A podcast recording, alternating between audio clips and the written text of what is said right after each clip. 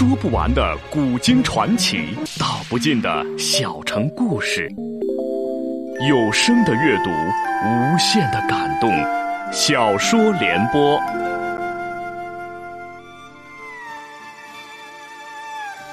三国末年，司马氏把持魏国朝政，不惜私养死士，以暴力暗杀政敌。浑浊的世道，让名动天下的竹林七贤也难独善其身，深深卷入其中。请听吴畏撰写的《中国古代大案探奇录之竹林七贤》，由时代播讲。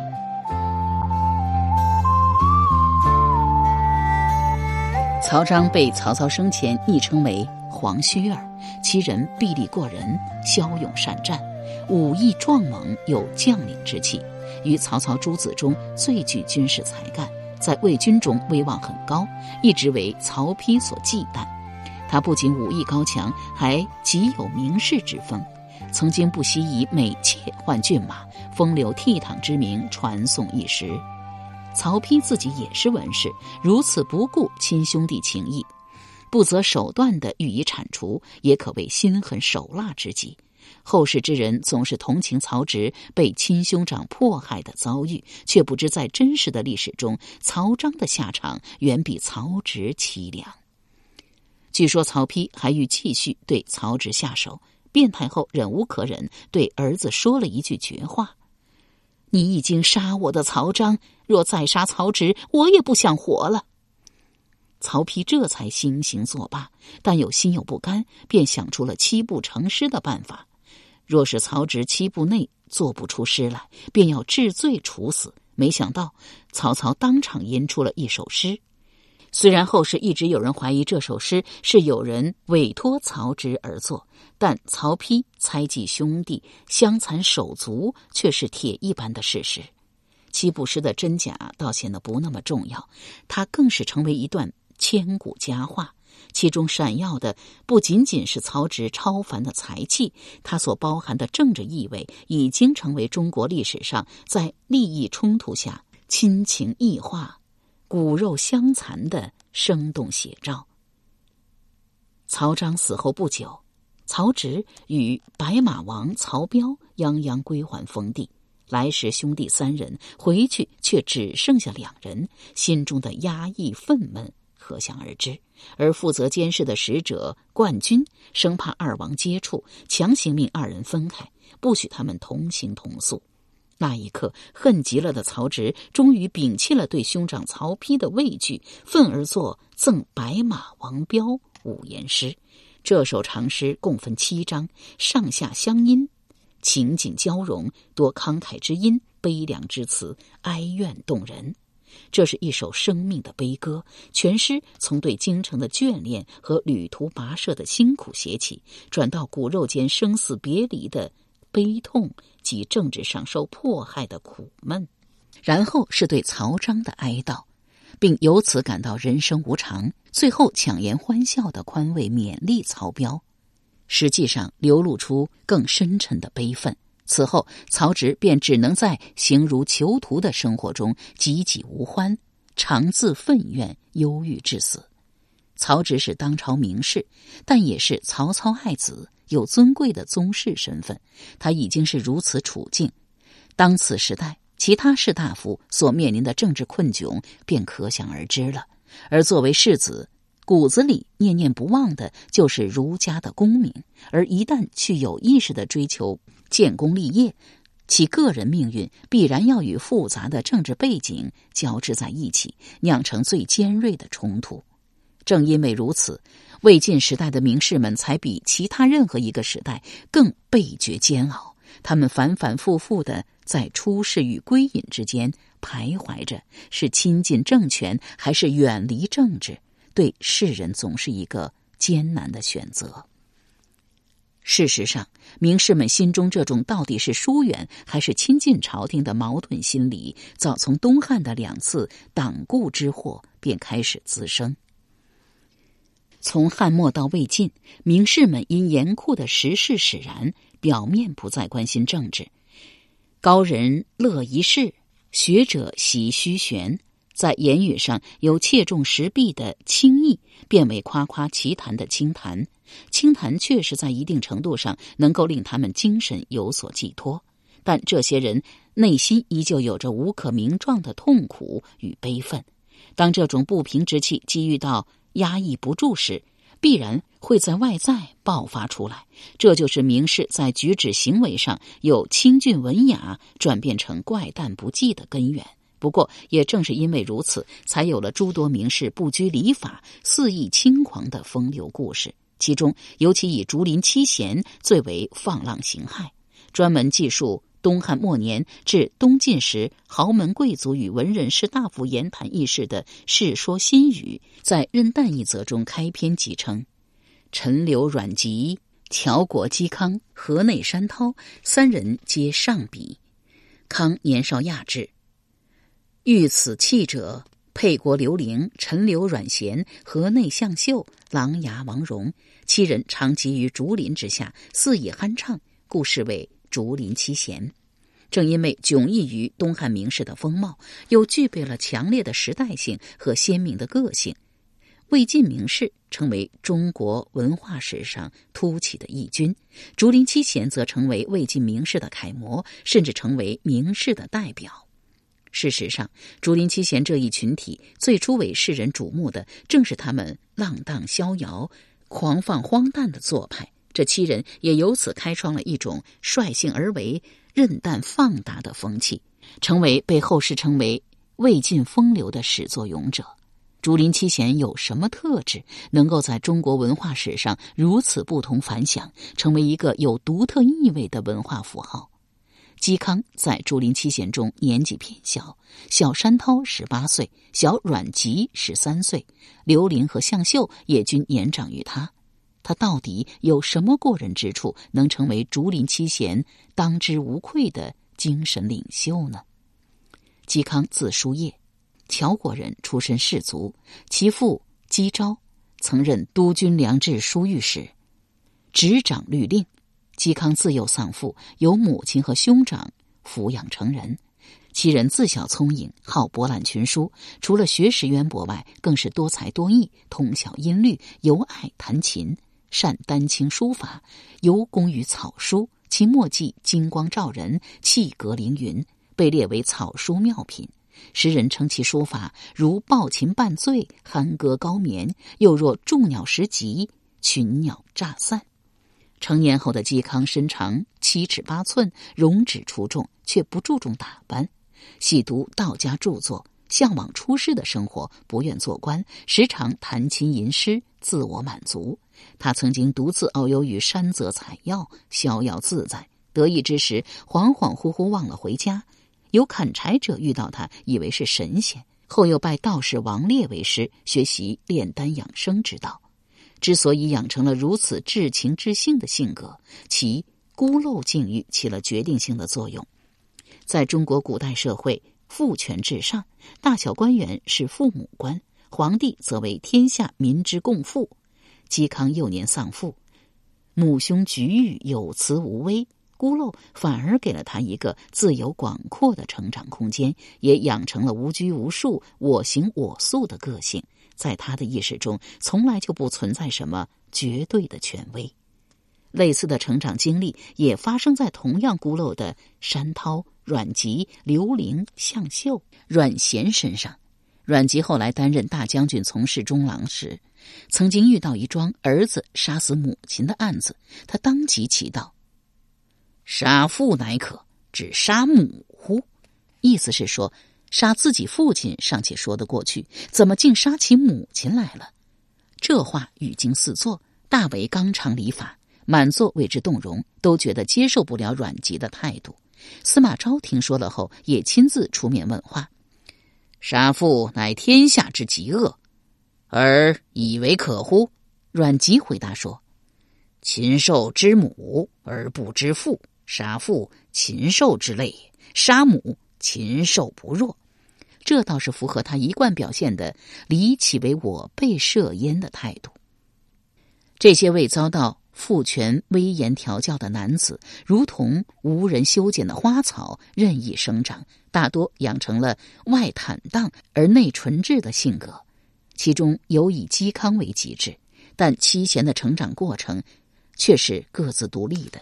他们的相识相知，要一直等到各自长大成人后的一场邂逅。由时代播讲的吴畏撰写的《中国古代大案探奇录·竹林七贤》正在播出。竹林七贤得以聚集在一起，山涛功劳最大。山涛与阮籍同好老庄之学，因此而得与阮籍相识。但二人志向却大相径庭，阮籍始终表现出游离在功名之外的人生态度，而山涛则不其然。老庄之学只是让他变得谨慎隐晦，更懂得明哲保身。他从来没有将老庄的清静无为当做他的理想追求。由于早年丧亲，家中贫困，生活的巨大压力反而促使山涛对功名利禄有更加强烈的渴望。山涛十八九岁的时候，山氏族人曾经向权臣司马懿举荐道：“山涛是个干练的人才，将来可以和你的两位公子一起纲纪天下。”两位公子即指司马懿之子司马师和司马昭。司马懿原配发妻张春华为山涛姑母之女，因而司马懿名义上是山涛的表姑父。只是当时张春华已经失宠，甚至被丈夫骂为老东西。司马懿对山氏族人也颇为冷淡，知道你们山家原本人丁不旺，怎么可能有如此人才？山涛试图通过攀附司马懿步入仕途的梦想由此破灭，但他从来没有放弃过希望。曾对妻子韩氏说：“现在暂且忍忍饥寒吧，我以后一定会治三公，只是不知你能不能做公夫人。”三公是指太尉、司徒、司空，为级别最高的大臣，可以说是位极人臣。这话在当时外人看来不过是一句戏言，但山涛自小磨练了一套气量宏远、左右逢源的性格，发誓要凭自己的努力将这句话变成现实。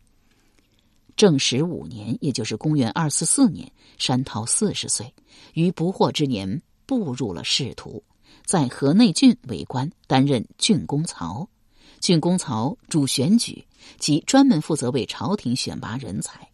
由于中年才步入官场，山涛相当懂得自律，加上有名士气量，曾被人品评为见山巨源如登山林下，悠然深远，气度卓然，质朴又有雅量，从而赢得了当地士人的信任和尊重。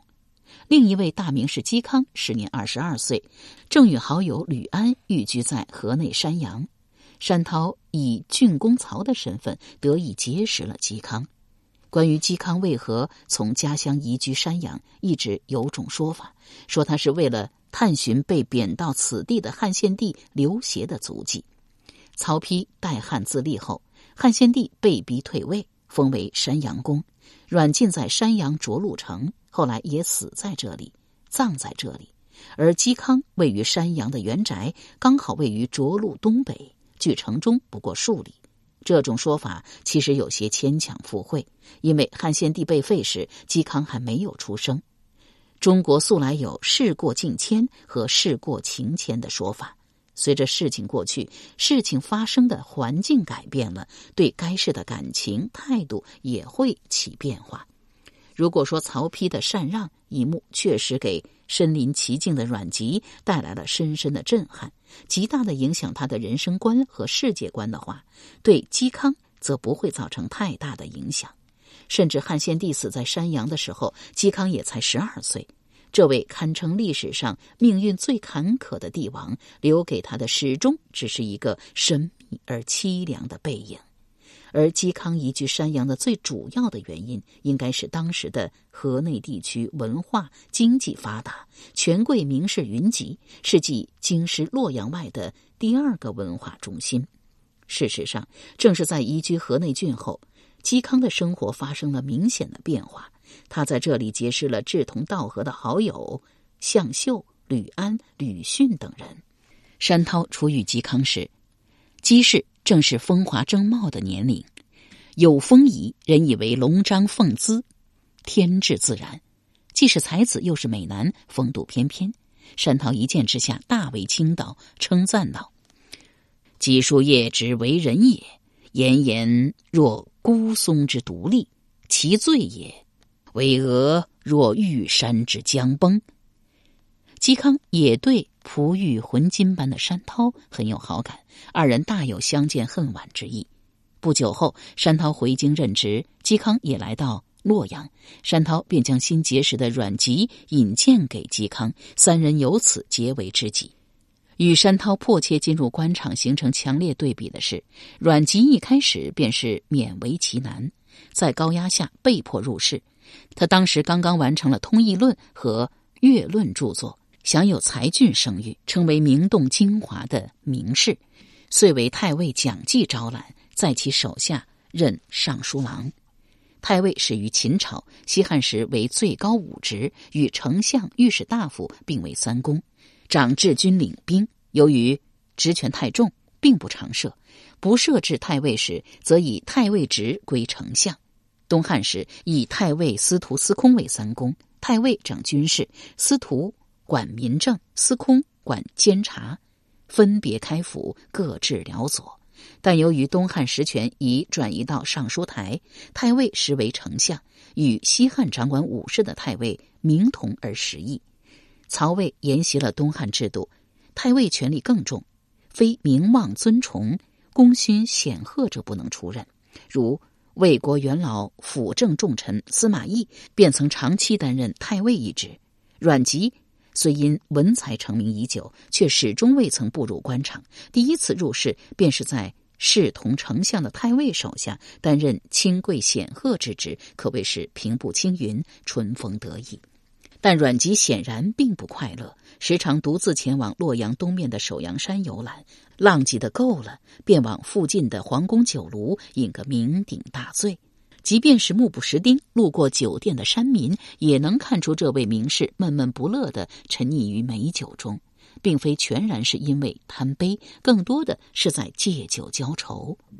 尽管皇宫酒炉远离京师，但毕竟没有置身于红尘喧嚣之外，也总有热衷议论时事、品评人物的酒客。店家狄希还是慢慢了解到阮籍抑郁背后的真相。景初三年，魏明帝曹睿驾崩，曹芳即位。曹芳即位时年仅八岁，时司马懿任太尉，与大将军曹爽同为魏明帝托孤大臣，共同辅政。曹爽为曹操族孙，志大才疏，想让尚书奏事先通过自己，以便专权，便利用宗亲身份向天子曹芳进言，改任司马懿为大司马。如此，曹爽借皇帝曹芳之手，顺利将司马懿排挤出中书，太尉一职改由四朝元老蒋济接任。蒋济新官上任，便想延揽名士为自己壮威。他听说阮籍的大名后，专门向属官王默打听。王默出自著名的太原王氏，家世显赫，见多识广，却对阮籍的才华佩服得五体投地，告道：“阮籍这个人才华出众。”一般人无法相比。又提及叔父王昶，亦曾评论阮籍：“此人不可度量。”蒋济听了非常高兴，立即派人去请阮籍出来做官。阮籍知道蒋济着意笼络，不过是要借助自己的名声壮大声势。而且蒋氏虽为皇帝曹芳信任，实际上却是司马懿的心腹。而今大将军曹爽横行朝野，大肆打压司马氏势力，阮籍若到。蒋济手下做官，难保不会卷入纷争。但阮籍也不敢轻易得罪蒋济，便写了一封信，先是大肆吹捧蒋济以寒衣之德据上台之位，群英翘首，俊贤抗足，然后才说自己才干平平，又身体有病，言辞婉转的谢绝了蒋济。信写好后，阮籍亲自送到了洛阳城外的都亭，请立足转交给蒋济。蒋济征召阮籍之后，生怕他不来，突然听说阮籍本人已经到了洛阳城外的都亭，大喜过望，立即派人前去迎接。不料阮籍留下信后就已经离开，蒋济无法下台，大为气恼。曾在蒋济面前称赞举荐阮籍的王默很是害怕，赶紧写信给阮籍，劝他立即前来应命。亲朋好友也一起赶来相劝，小以利害。阮籍惊怕之下，最终屈服，到蒋济手下做了尚书郎。虽则出仕，却始终处在难以自安的矛盾中。如此情境下，被迫出仕者当然不会快乐，自然也谈不上有任何作为。没过多久，阮籍便借口有病辞职。由于他好老庄之言，所以依然留住在京师洛阳，加入了吏部尚书何晏主持的清谈行列。刚好此时山涛。得举孝廉，又被周礼征辟为河南从事。由河内重回洛阳之日，正是其表姑父司马懿在家称病以麻痹曹爽之时。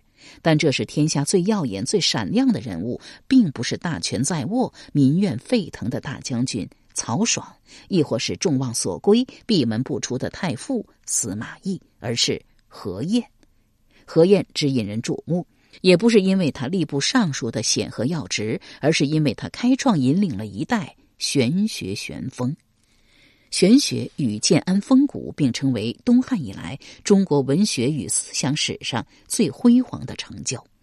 建安为汉献帝刘协年号，建为立，安为稳定，可谓意味深长。这也是刘汉王朝的最后一个年号，一直到公元二二零年曹丕称帝代汉。才终止。事实上，自曹操挟天子以令诸侯起，整个建安时期，汉献帝均是曹氏手中的傀儡，汉家天下已有名无实。江山已经不是汉家的江山，天下却依然四分五裂。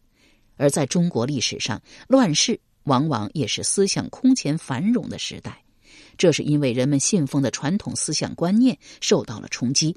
会发生动摇，社会的动荡与生命的无常，必然要引发对人性的思考。